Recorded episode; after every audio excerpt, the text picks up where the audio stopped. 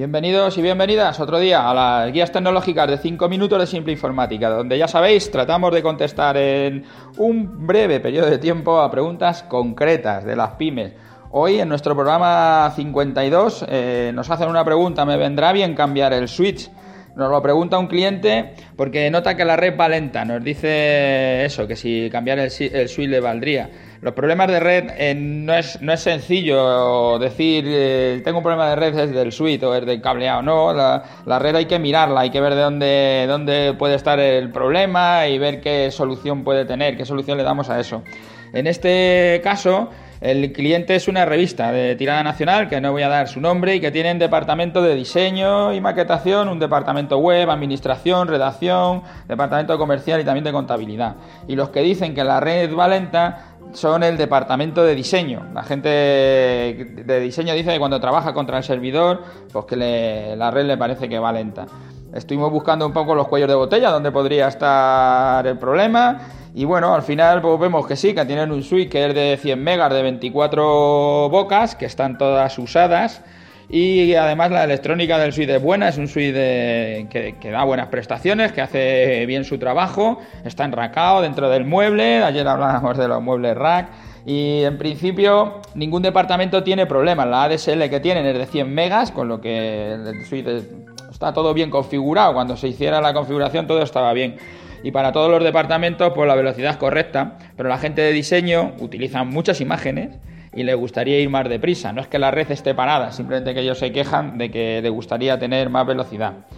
Bueno, eh, nosotros en este caso, le, sí, claro, nos pregunta el cliente, ¿puedo cambiar el switch? ¿Mejorará? Sí, por supuesto, si cambias el switch te va a ir mejor. Pones un switch más rápido, pues te funcionará mejor. Eso no, eso no tiene ninguna... Pero ahora no, no pongas un switch peor que el que tienes. Si vas a poner un switch peor que el que tienes, a lo mejor, aunque vaya más rápido, puede que incluso te vaya peor. O sea, que si ya cambias de switch, tienes que ir a un switch, por lo menos como el que está, como el que tienes puesto, ¿no? Ahora, cuando le decimos, bueno, un switch como el tuyo te puede costar 300, 400 euros, dice, ah, no, no, no, pues la gente está trabajando, yo me voy a gastar 400 euros porque ellos me digan que va un poco más lento, un poco más rápido. Entonces al final le decimos, no, no solo es la solución cambiar un switch, también puedes hacer otras cosas.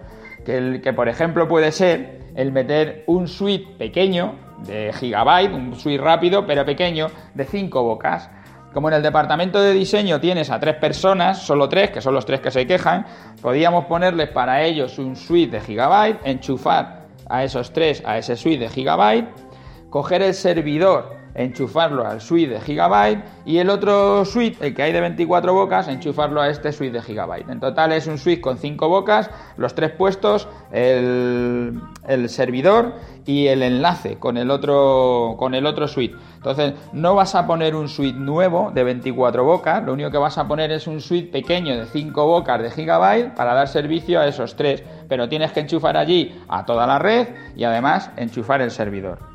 Se podría, con esta solución es muy barata porque un suite de 5 bocas de gigabyte sí que lo tienes en torno a los 50, 60 euros, no es tan bueno como el otro que tiene, pero como la, capacidad de comunicaciones que tiene que hacer solo son los tres puestos y el servidor más el otro suite, pues no le hace falta que sea una electrónica tan buena como el otro que tienes puesto. Y este no hace falta que sea enracable, lo pondrás ahí encima, apoyado y ya está, lo vas a dejar apoyado encima del mueble. Es una solución muy barata donde yo creo que lo puedes hacer sin ningún problema y, te va a dar el servicio para esa gente que se te está quejando, nada más, es una, es una cosa sencilla. Luego además, en este caso de este cliente nuestro, como el, servidor está en, administración de servidor y está en renting, está alquilado, que es un servicio que nosotros damos por una cuota muy barata, ¿eh? de 20 euros al mes puedes tener un servidor. Y además, como no es tuyo, cualquier avería pues lo vamos a cubrir nosotros. En este caso, como está en, en renting ese servidor, lo que le digo es, y ya que pones el, el suite de giga, te le pongo al servidor una tarjeta de gigabyte, además de la otra que tiene, le ponemos dos tarjetas y podemos incluso gestionar los dos suites cada uno por su lado. O simplemente por una tarjeta de giga y meterle el, servidor contra el suite de giga y así todos notarán la mayor velocidad, porque ahora el servidor está con una tarjeta de 100 megas porque no le hacía falta más. Tenía una tarjeta de 100 megas porque tenía el suite de 100 megas. De esta manera, lo, que quiero deciros es, el tener el servidor en renting te permite esto. Si hay un cambio en la red, pues tú ahora no tienes que tener otro gasto. Tu único gasto, lo que estoy diciendo, que te gastes 50, 60 o 100 euros, da igual, en, en ese suite, que te quieres comprar el más pequeño, pues mira, por 50 euros lo resuelve. Bueno, y hasta aquí nuestro programa 52 sobre el tema de los suites, de la electrónica de red. Ya sabéis, si queréis suscribiros a, a, nuestros podcasts, lo podéis hacer a través de iTunes, lo podéis hacer a través de iVoox, también podéis estar en nuestra página web, todos los días subimos los podcasts, ahí los podéis ver.